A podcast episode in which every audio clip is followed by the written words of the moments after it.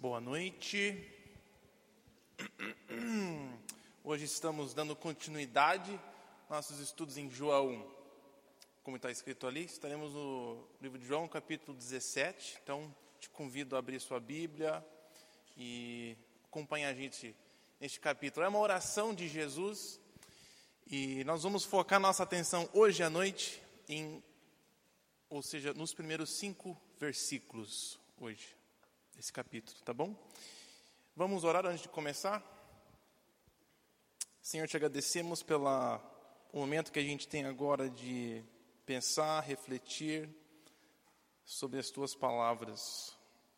Pedimos que o Senhor fale com a gente, que o Senhor se revele através delas e nos ensine algo sobre quem o teu filho é, o que ele veio fazer e o que é essa vida eterna que ele nos oferece. Pedimos isso acreditando que esta é a tua vontade para a gente hoje. Em nome de Jesus, assim oramos. Amém. Então, capítulo 17. Já faz algumas semanas que estamos nessa última noite da vida de Jesus. E chegamos nesta oração, no capítulo 17.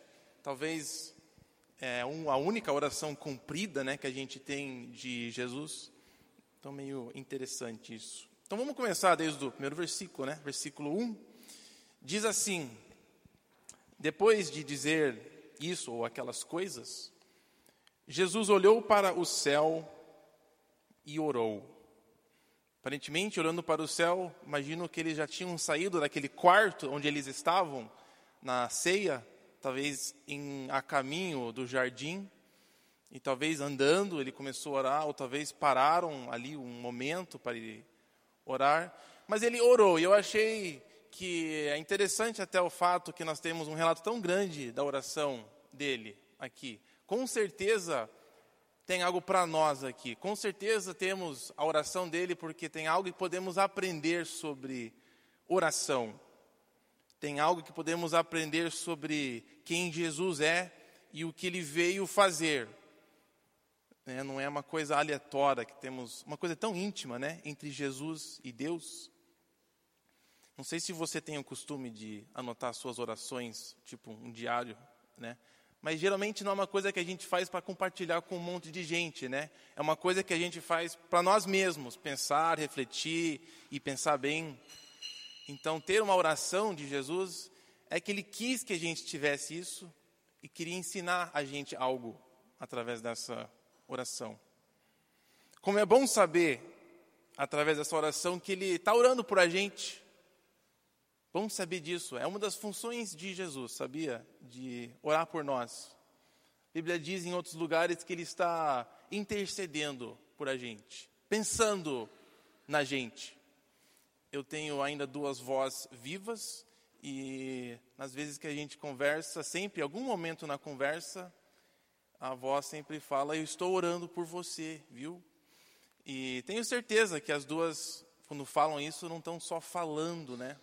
Por acaso. E é gostoso saber que tem alguém que, sério, está falando sério, que está orando por mim, está pensando em mim. Talvez você tenha um pai, uma avó, um vô, não sei, algo na sua vida parecido que você tem certeza que está orando por você. Mas se não tem, você sabe pode ter certeza que Jesus está orando por você. Jesus está intercedendo. Como é bom saber que tem alguém que se importa com a gente, né? Que conhece o que a gente está passando, entende os nossos sentimentos. Essa pessoa que está orando por nós. Eu acho um bom, uma boa verdade a se lembrar. Continuando, Jesus fala assim com o Pai, né? Pai, chegou a hora Glorifica o teu filho, para que o teu filho te glorifique, pois lhe deste autoridade sobre a humanidade, para que conceda vida eterna a todos que lhe deste. Eu queria gastar um tempo nesses dois versículos aqui. Talvez a maioria do nosso tempo vai ser bem aqui, nesses dois versículos. Eu acho que tem muita coisa aqui interessante. Começando com essa primeira frase, onde ele diz: Pai, chegou a hora. Talvez não parece grande coisa, mas eu, talvez o momento da minha vida, não sei, mas essa, essa fala aqui, chegou a hora, eu fiquei pensando sobre essa palavra aqui, hora. Chegou a hora, o que, que ele quer dizer com isso? Né? Ele não estava falando, ah, chegou 10 horas. Ele não estava pensando num horário específico.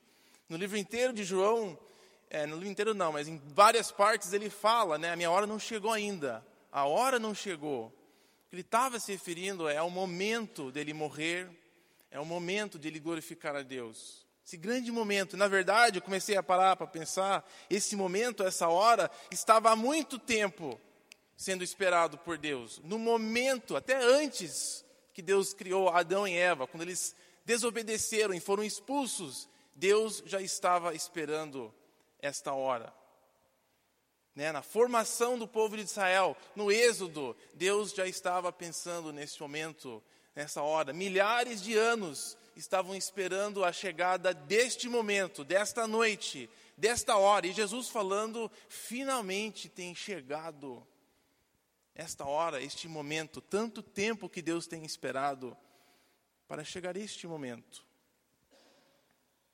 E eu me lembrei de um, um curso que eu tive que fazer uns anos atrás na escola, que eu decidi fazer um, ah, uma linha de tempo assim sobre os, os impérios é, na época antiga de Israel, mas não, não Israel em si, mas os impérios ao redor. Estava curioso para saber o que estava acontecendo com todo mundo, né, nas épocas assim, um pouquinho antes do Êxodo, depois, época de Davi e Salomão. É, e então, lembrei daquela pesquisa, eu não achei ela, eu queria ter mostrado para vocês, é, mas eu achei esse mapinha aqui no Google, escolhi essa porque estava em português, achei legal, pelo menos eu acho que é português, não é espanhol. Sim, eu acho que é, tenho quase certeza que é português. Para você que não está muito, não sei, não, esse mapa não te fala nada, é, aqui ó, nós temos, você pode ver no mapa, Jerusalém, nessa Aqui ficaria Israel, nessa partezinha aqui. E por que, que eu estou falando sobre isso? Porque estava pensando nessa questão da hora, daquele momento que Deus veio para a terra, o momento que Ele tinha esperado tantos anos a se mostrar e providenciar uma maneira para a gente conhecê-lo da forma mais profunda, de nos providenciar salvação e vida. Eu comecei a pensar em todas as coisas que ocorreram para este momento chegar. E eu me lembrei desse projeto que eu fiz. E foi muito interessante. Então, Israel, ele fica mais ou menos aqui, tá? Nesse, nesse ponto aqui. Agora, é, siga comigo um pouco este pensamento. É, ele é cercado por essas outras nações e impérios. Né? Aqui embaixo nós temos Egito, aqui nós teríamos a Babilônia e a Síria, e tem um outro império aqui em cima, os Hititas, ou algo parecido, não temos total certeza. Mas esses três impérios dominavam essa região, né? eram os donos. E é muito interessante avaliar o tempo da época de Davi, né? por perto de mil anos antes de Cristo, e o que, que estava acontecendo nesses impérios. E é interessante que o, Egito, esse império enorme que dominava a região, eles tiveram uma invasão um pouquinho antes assim, né, da monarquia se estabelecer, eles estavam totalmente divididos internamente, tipo uma guerra civil, digamos, uma nova dinastia se formando. Então eles não estavam tão interessados nas suas fronteiras, em espalhar, né? Especificamente não estavam tão interessados em proteger essa entrada aqui que os outros impérios teriam. Então, meio que deixaram essa região, sabe, na conta de outros. É, no outro lado aqui, a Babilônia, ela tinha sido invadida pela Síria. Não sei o que aconteceu com os caras, eles decidiram que esta é a hora de atacar aquela grande cidade e teve uma revolta interna. Teve também uma seca que passou pela região. E nessa área é, esses rios são bem rasos. Então, quando tem uma seca muito forte, é sério o negócio. Então, eles estavam com seus problemas também. E por isso, não se deram muito interesse de proteger esta região do norte aqui. Então não ficaram se metendo muito na região de Israel. E o império de cima parece que ele também teve um tempo meio fraquinho, desinteressado nas coisas, e foi perfeito o momento para o povo de Deus meio que morar um pouco e se estabelecer. Comecei a pensar como Deus estava envolvido em tantas coisas ao redor dessa nação, do seu povo. Como ele não estava apenas envolvido na nação, assim, diretamente, e ali no lugar, mas também nas outras nações ao em volta dela, ao redor dela, na, na seca, na invasão de um outro império, preparando e dando um espacinho para a nação de Israel poder crescer, se estabelecer. Olha, se não fosse por isso, o rei Salomão, ele desceu aqui, nessa pontinha ali, e foi aqui que ele estabeleceu uma base para poder fazer comércio com, com países mais aqui embaixo, na Etiópia. Ele começou a receber ouro lá do sul. E se não fosse Egito meio fraco, ele nunca teria acesso a essa área. Logo depois, Egito, quando ela ficou mais forte, o segundo, o terceiro rei depois de Salomão já perdeu aquela fortaleza ali. Mas, é, então, pensando como Deus meio que trabalhou né, em formas tão diferentes para o seu povo, em maneiras que eles nem, eu acho que souberam, nem entenderam. Então eu comecei a refletir sobre essa questão. Jesus falando, chegou a hora, de tanto tempo, tantas maneiras e formas que Deus protegeu, cuidou, guiou o seu povo. E agora chegando este momento, como Ele coordenou a vida de tantas pessoas para chegar o momento que seu filho nascesse. Como Deus está tão envolvido nas coisas, até que a gente nem pensa, né? E como Ele está envolvido em nossas vidas da mesma forma em que ele estava governando e dirigindo eventos mundiais, globais, para cumprir os seus propósitos, ele continua dirigindo os eventos hoje em dia, ele continua planejando e coordenando as coisas que estão acontecendo hoje em dia com os seus propósitos em mente. A ideia aqui é de um dia trazer revelação do seu filho e continua sendo o objetivo de Deus de se tornar conhecido. Sabe que ele dirigiu os eventos para a chegada de Jesus e continua dirigindo os eventos no mundo para torná-lo conhecido cada vez mais. Deus está coordenando todos os eventos da sua vida para tornar Jesus mais conhecido a você e te usar para tornar Jesus mais conhecido no mundo. Tudo que está acontecendo hoje em dia, por, por mais louco que pareça, os loucos na Coreia do Norte, o Estado Islâmico, a nova administração dos Estados Unidos, corrupção no Brasil.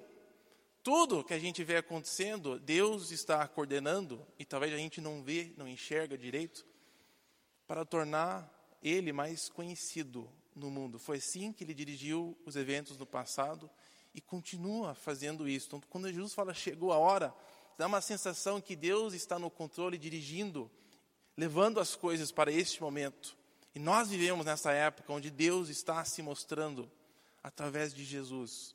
Nós estamos num momento especial, uma hora especial. Todo dia temos essa oportunidade de viver isso. Como todas as coisas cooperam para este bem, este alvo, este objetivo. Então, continuando aqui no versículo, Pai, chegou a hora, é, glorifique o teu filho para que o teu filho te glorifique. Sabendo essa, este momento que finalmente chegou, Jesus vai fazer um pedido, né? É, se você me permitir, nós temos que esses versículos estão é um pouquinho fora de ordem, mais ou menos. O melhor jeito de nós entendermos o que ele está falando aqui é de nós começarmos no versículo 2, na verdade o pensamento dele aqui. Comece nesse versículo 2. E ele fala assim: Pois lhe deste autoridade sobre a humanidade. O pensamento começa aqui. Lhe deste autoridade sobre a humanidade. Deus, você me deu algo, esta autoridade que eu tenho, e com isso eu vou te pedir a fazer algo. Chegou a hora disso acontecer. Você me deu autoridade para dar vida eterna. Então, sendo que este é o caso, Estou te pedindo para glorificar o teu filho. Me glorifique, para que eu te glorifique. E o que, que ele quer dizer com isso? Glorificar. Glorifique o teu filho. Deus chegou a hora, todo esse tempo que nós estamos esperando, então me glorifique. Sendo que você me deu essa autoridade, então me glorifique. O que, Jesus quis dizer com isso? Glorificar. Palavra é, que eu comentei, eu acho que uma vez, sobre glória. Né? Essa, esse capítulo está cheio dessa palavra glória.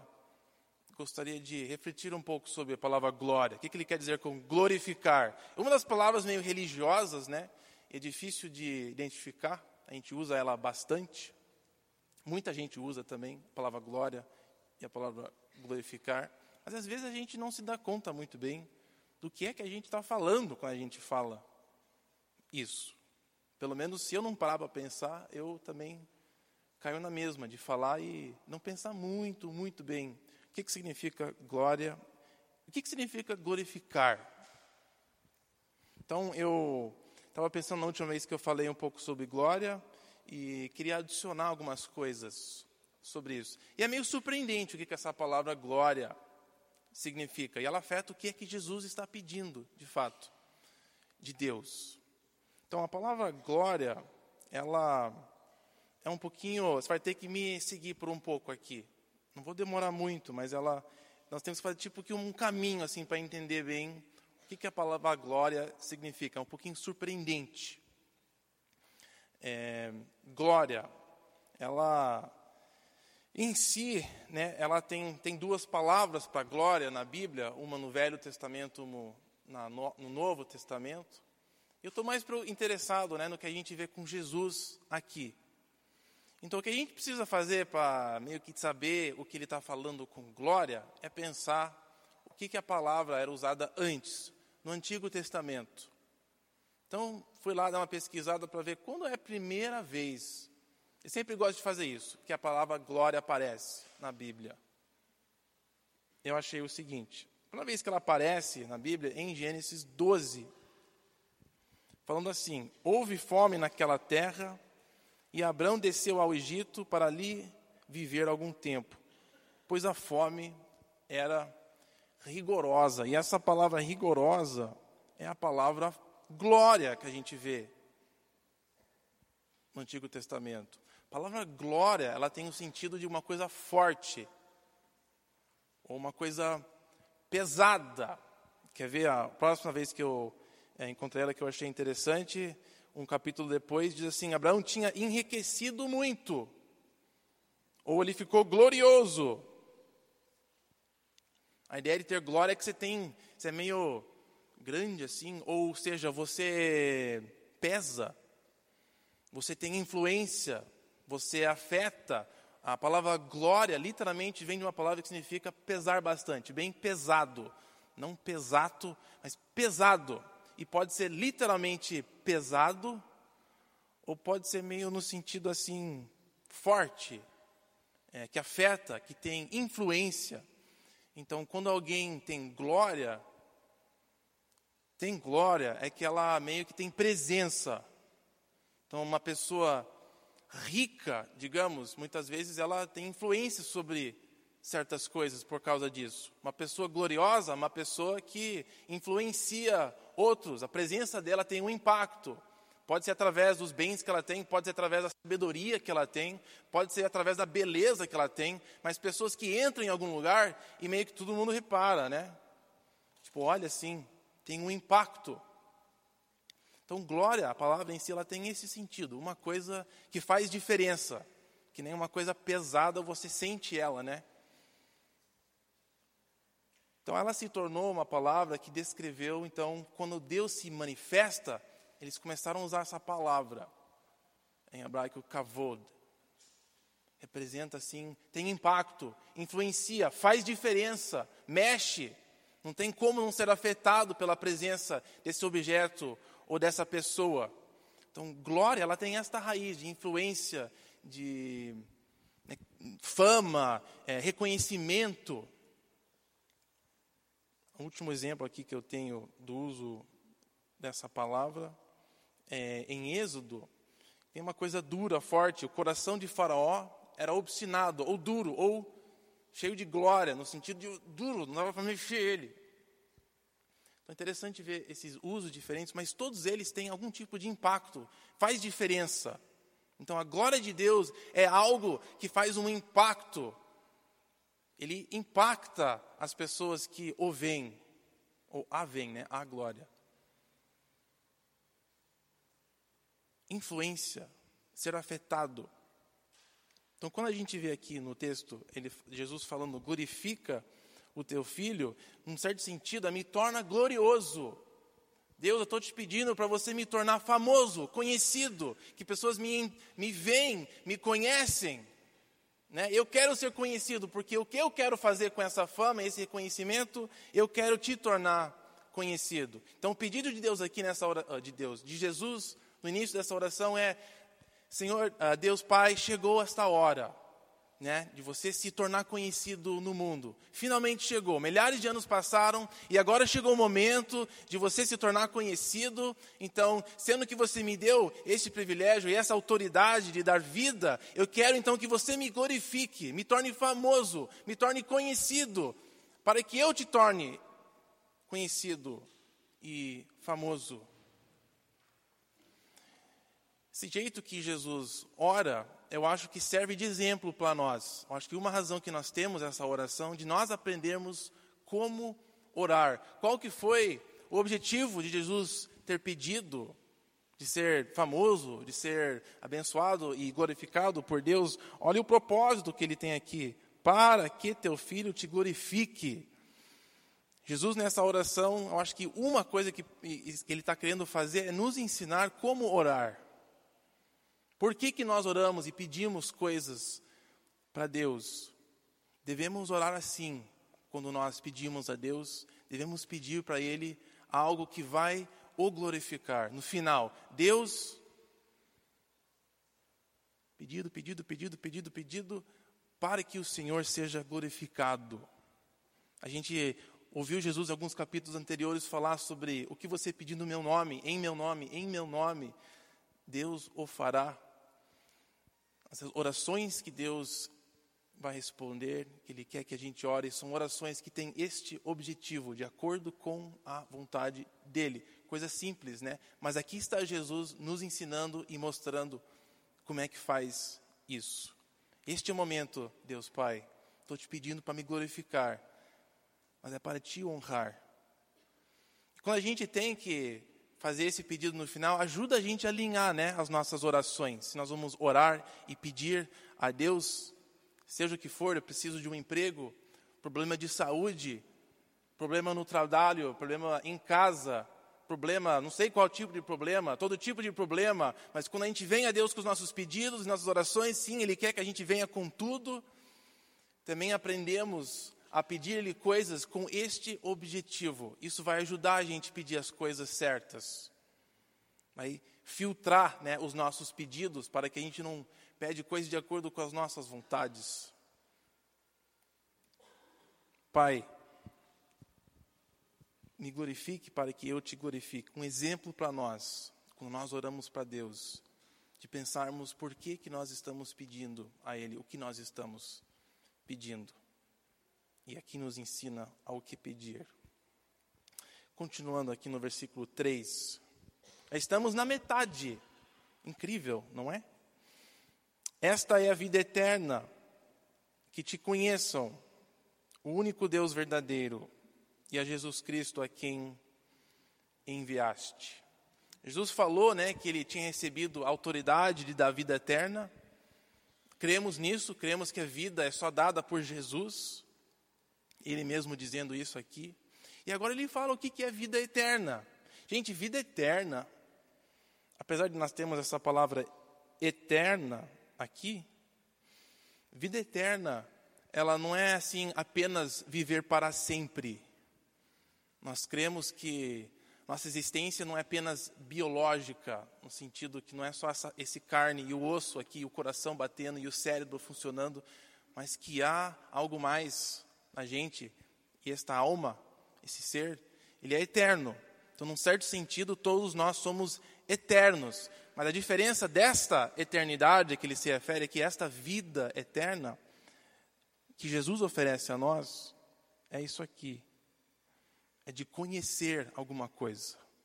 Quando a Bíblia fala de vida eterna, a vida que Jesus oferece, a vida que a gente fala aqui tanto, não é apenas viver para sempre, você nunca vai parar de existir. Não é isso que a gente se refere. Nós estamos referindo a uma coisa de uma vida com alguém. Aqui ele diz a vida com o Deus único, verdadeiro. Queria que a gente pensasse sobre vida eterna. Se você pensasse sobre se você tem essa vida eterna, porque é algo que Jesus oferece para a gente agora, hoje.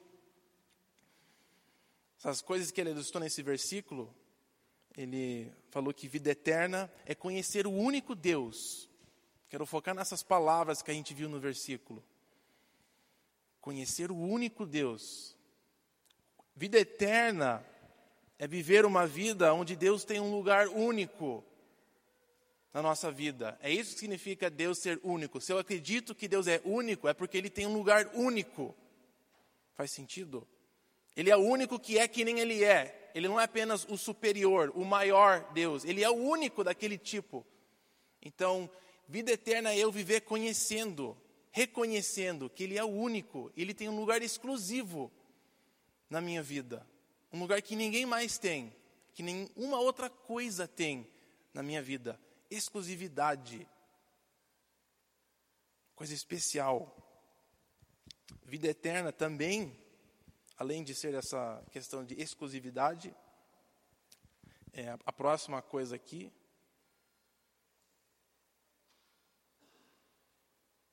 A próxima coisa.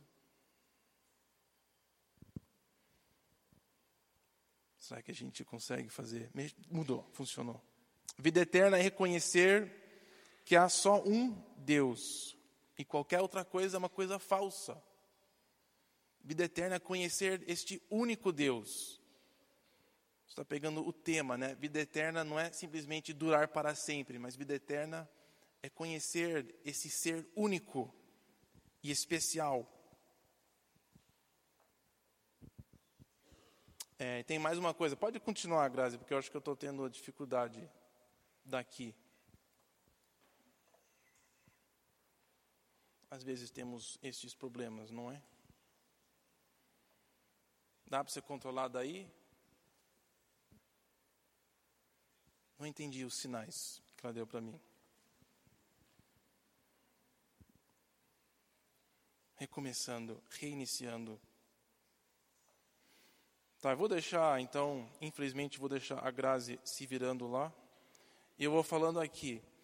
Vida eterna, no versículo 3, ali, o Deus único, o Deus verdadeiro, é também conhecer Jesus, Cristo, conhecer o que ele nos revela sobre Deus. Então, Deus é único, não tem ninguém que nem ele, ele, ele é o verdadeiro, então isso implica que todos os outros são falsos. E aí é conhecer Jesus, e é conhecer o que, que Jesus nos fala sobre Deus. Vida eterna é, é, tipo entrar num relacionamento e você conhecer alguém e ser impactado pela vida daquela pessoa, que nem acabamos de ver aqui o Gerson e a Cláudia celebrando a vida junta dos dois. E o impacto de um na vida do outro. A vida eterna é o convite de Deus através de Jesus. Chegou, que maravilha. Através do convite de Deus de nós conhecermos Ele especificamente quais são essas coisas que Jesus nos fala, nos ensina, nos revela sobre Deus. Você vai ter que seguir ali, tá? Eu perdi o controle daqui. Perdi o controle. É.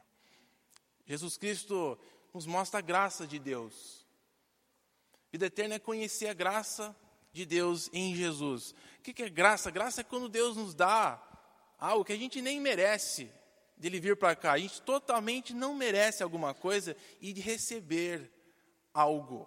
Graça é receber algo que a gente não merece. Pensa no que Jesus veio e fez e nos oferece, sem a gente pedir, querer. Muitas vezes é como os pais acabam tratando seus filhos. dando por amor. Um bebê não precisa pedir necessariamente, ou não deveria, né? Pedir para o pai a mãe o amar. Uma coisa que está dentro da gente, a gente faz quase por instinto. Esse amor, essa é graça de Deus. Ele nos trata igualmente, porque nos ama.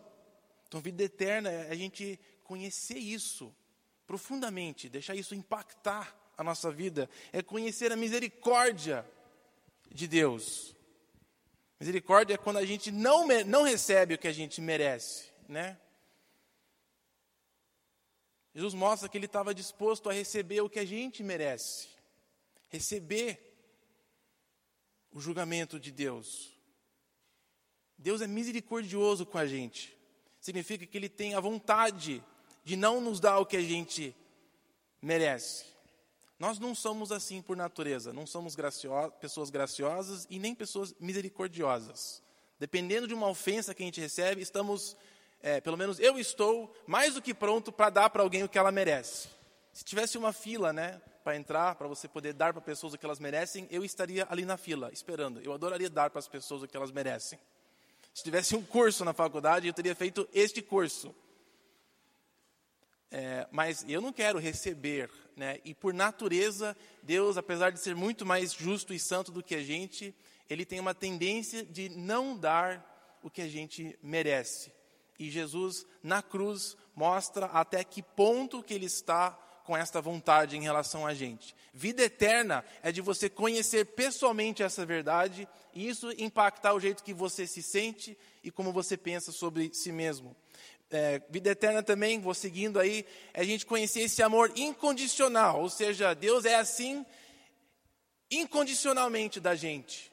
Ele sente, pensa assim e age assim, mesmo sem a gente merecer ou pedir ou fazer que ele faça isso por nós. Ninguém pediu aqui, né, para Jesus morrer por ele. Algum de vocês pediram para Jesus fazer isso, morrer, sofrer em seu lugar? Ninguém.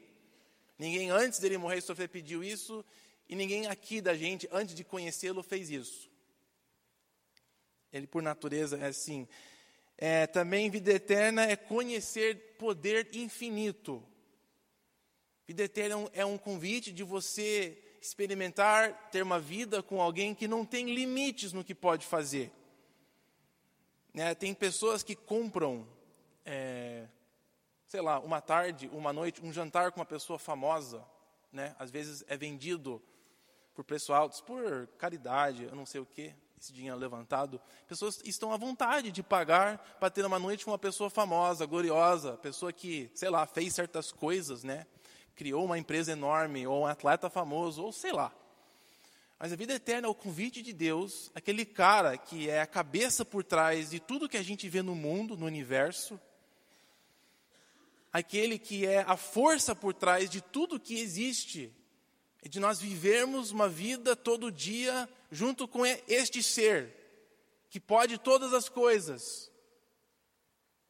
Vida eterna também é a gente experimentar e conhecer paz e alegria profundo. Profunda, profunda, né? Tá certo. Eu falei errado, mas eu escrevi certo. Então, eu ganho pontos. Mas é conhecer essa alegria de fato, ele é a fonte, né? A Bíblia diz que ele é a fonte de tudo que é bom, tudo que você tem na vida que é bom, ela não é assim flutuando no espaço e caiu em você. Não é assim uma bola de energia que fica circulando e, e caindo coisas boas. Ah, todas as coisas boas que a gente experimenta, ela vem dele. E, na verdade, ele criou até a ideia de coisas boas, alegria. É dele que vem essas coisas. Então, a vida eterna é um convite e a gente, através de Jesus, estou apontando para a cruz ali, não é que ele, talvez alguém pensou que eu estava apontando aqui, né? Mas é através de Jesus de nós experimentarmos essas verdades. Uma paz, uma alegria profunda. É, a gente podia fazer uma lista aqui, né? Enorme, mas eu vou parar por aqui. Poder infinito, amor incondicional, misericórdia, graça. Podia ter, devia ter colocado perdão, né? Como é bom ser perdoado. Não é bom quando você realmente merece e você vai pelaquela pessoa que você magoou, maltratou, sei lá, fofocou, falou mal, e você pede perdão e você sente que recebeu mesmo da pessoa, é um sentimento bom. Vida eterna é o convite de Deus para você experimentar disso, da parte dele, para com você. Bom, continuando aqui, a oração de Jesus. Eu te glorifiquei na terra, completando a obra que me deste para fazer. Então ele orou, Pai, o momento chegou, eu quero que você me glorifique, porque eu quero te tornar glorioso através da minha vida, né? E eu quero dar vida eterna, então, para todos. Aí ele fala: E eu te glorifiquei aqui na terra, por completar a obra. Eu acho muito legal a gente pensar um pouco sobre isso. Jesus glorificou a Deus, ele trouxe honra, trouxe glória, tornou Deus conhecido, fez Deus famoso no mundo através das coisas que ele fez. A gente pensa bem rápido, as primeiras coisas que vêm à cabeça, como é que Jesus tornou Deus glorioso? A gente pensa nos milagres, ressurreição de Lázaro, ou multiplicação dos pães. É, eu penso na comida, rápido, né? Multiplicação dos pães, é, multiplicação dos bois, da carne. Mas multiplicação, sei lá, as outras coisas que ele fez, outros milagres, curando cegos, curando enfermos. Com certeza ele glorificou, tornou Deus famoso. Mas isso só foi três anos, nem isso da vida dele. Ele fez essas coisas por pouco tempo na sua vida.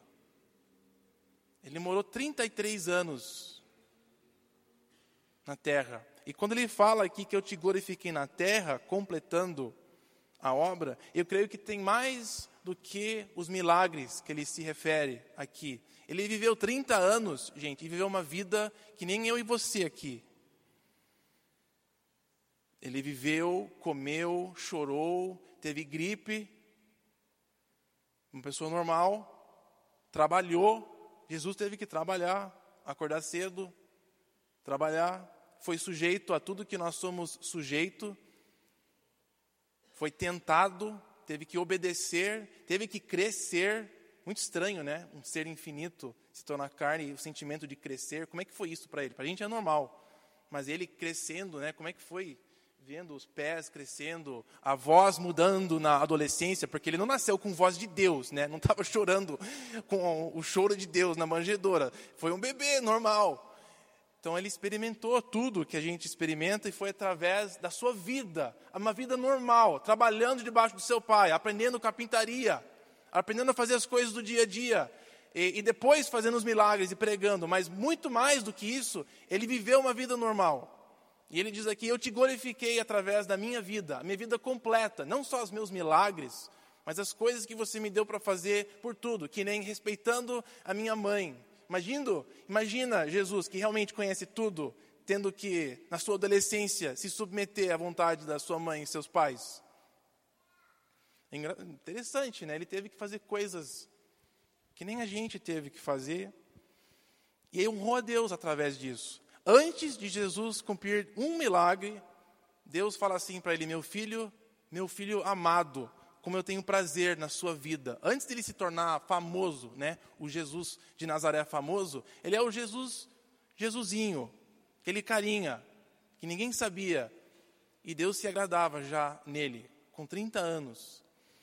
Isso me fala que glorificar a Deus é muito mais do que a gente fazer coisa de estrela, é a gente viver a nossa vida, dia a dia, das coisas cotidianas, obedecendo a Deus, amando as pessoas na nossa vida, sendo responsável no trabalho, sendo responsável nas nossas tarefas, seja estudos e trabalho, se dedicando à obra todo dia. Então, Jesus glorificou a Deus através da sua vida completa, toda. E olha que ele fala: aqui no final. E agora, Pai, glorifica-me junto a Ti, com a glória que eu tinha contigo antes que o mundo existisse. Agora, Deus, chegou o momento, né? Eu, chegamos até este ponto na história da humanidade para te tornar conhecido, para entregar e oferecer a vida eterna ao mundo. Então, me glorifique agora, me exalte. Quero voltar para aquele lugar que eu estava antes, a glória que eu tinha contigo antes que o mundo existisse. Por pouco tempo, Jesus se humilhou na nossa carne limitada. Ele foi limitado durante este tempo na terra. E agora ele sabe que ele vai voltar para aquele estado, sem o limite desta carne, e mostrar a glória dele completa, sem as limitações ah, da carne fraca, que ficava cansado, que sofria, né? Agora isso é interessante porque ele vai dizer mais para frente nessa oração e eu quero encerrar com esse próximo pensamento. Ele fala assim no versículo 22. Jesus falando para Deus: Dei-lhes a glória que me deste, para que eles sejam um, assim como nós somos um. Vou parar ali. Mas dei-lhes a glória, essa mesma glória, essa oportunidade e o privilégio de tornar Deus conhecido e revelar a Deus. Jesus tem autoridade de conceder isso para nós. Nessa oração a gente aprende que Jesus na sua vida glorificou a Deus e ele passa essa glória para os seus seguidores. Isso é parte da vida eterna. De nós estarmos agora com a vida de Deus, a glória de Deus dentro de nós, e nós podemos glorificar a Deus através da nossa vida. Eu achei importante a gente refletir sobre isso, para a gente encerrar. Todos nós que recebemos a vida eterna, que seguimos a Jesus, temos uma oportunidade de fazer algo com valor eterno, tornar Deus conhecido. E a gente viver as coisas do dia a dia, indo para o trabalho, sendo responsável, é, tratando as pessoas de forma correta, e através de uma vida normal, manifestar uma coisa eterna. Sabe que uma, uma hora ou outra as coisas vão acabar, terá um fim. Vai chegar um ponto onde as coisas não vão continuar do jeito que elas estão para sempre. E vamos entrar no que chamamos da eternidade, né? As coisas que vão passar para lá são as coisas que são feitas em relação a isso daqui. São as coisas que são feitas para Deus, são as coisas que tornam Deus conhecido. As outras coisas que a gente faz aqui, elas vão sumir, vão desaparecer. Você sabe quem ganhou é, o campeonato que teve no Egito, lá dois mil anos antes de Cristo? um atleta que ganhou? Não, ninguém sabe. Ninguém pensa mais nisso. Sabe quem vai falar sobre as Copas desses últimos séculos, daqui sei lá quantos mil, milhares de anos na eternidade? Ninguém. Mas o que a gente vai estar cantando, celebrando, pensando e refletindo vai ser as coisas que foram feitas nesta hora específica, o privilégio que a gente tem de tornar Deus conhecido, de tornar esse ser eterno conhecido. Deus nos deu, Jesus nos deu a mesma missão que Deus Pai deu para ele, de tornar ele conhecido no mundo. Ele passa isso para a gente através da vida eterna, nos convida a participar nisso e nos capacita também. Ah, mas eu não consigo fazer isso, mas ele também nos dá. É isso que ele diz. Ele diz aqui: deles a glória deles essa habilidade, eu dei eles a, a força para viver essa vida. Sei que é bastante coisa nesses cinco versículos, né? Que a gente pode extrair, mas a gente vê na oração de Jesus muita coisa que a gente pode aprender. Aprender como orar, devemos orar buscando que Deus seja glorificado com as coisas que nós estamos pedindo. E podemos enxergar aqui, quando ele ora, algumas coisas sobre o que é vida eterna. E nessa esse, essa última parte aqui que a gente viu, vimos também nessa oração que Deus nos concede este privilégio de sermos veículos da glória de Deus, através de uma vida normal. Podemos viver uma vida que glorifica a Deus. E a pergunta que a gente faz é: estamos caminhando nessa direção? de poder dizer o que Jesus falou, eu te glorifiquei na terra? Será que você está caminhando na direção que quando terminar a sua vida, você sente que você vai poder falar isso Chegou no final, você morreu, você perante Deus. Nossa Deus, foi bom. Como que a sua vida está andando e caminhando a este respeito? Jesus nos oferece e nos convida a ter esse privilégio com Ele. Nós vamos continuar vendo mais coisas nessa oração semana que vem. Esses foram os primeiros cinco versículos, né?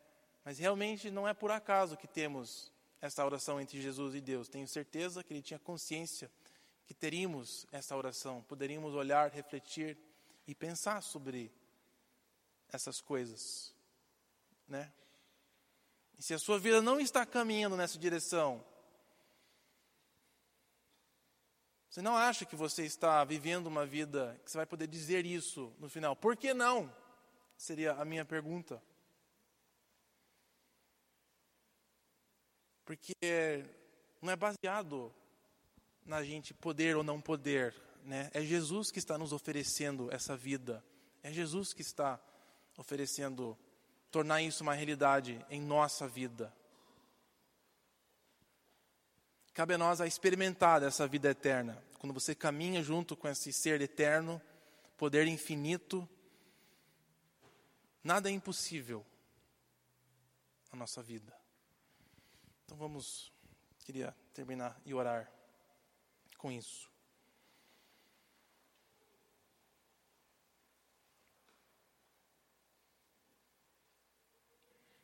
Senhor, a gente a gente quer experimentar cada vez mais vida eterna.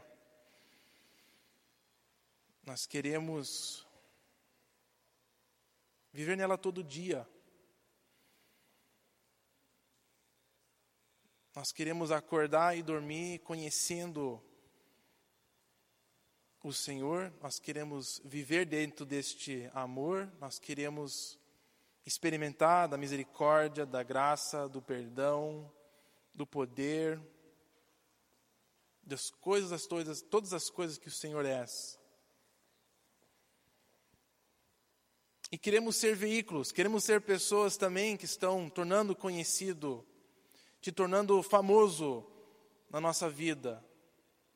O Senhor nos diz que tem nos dado essa glória, esse privilégio de influenciar pessoas, de te tornar conhecido. É isso que queremos para a nossa vida. Te agradecemos por isso e te pedimos por isso para que o Senhor seja honrado e glorificado. Amém.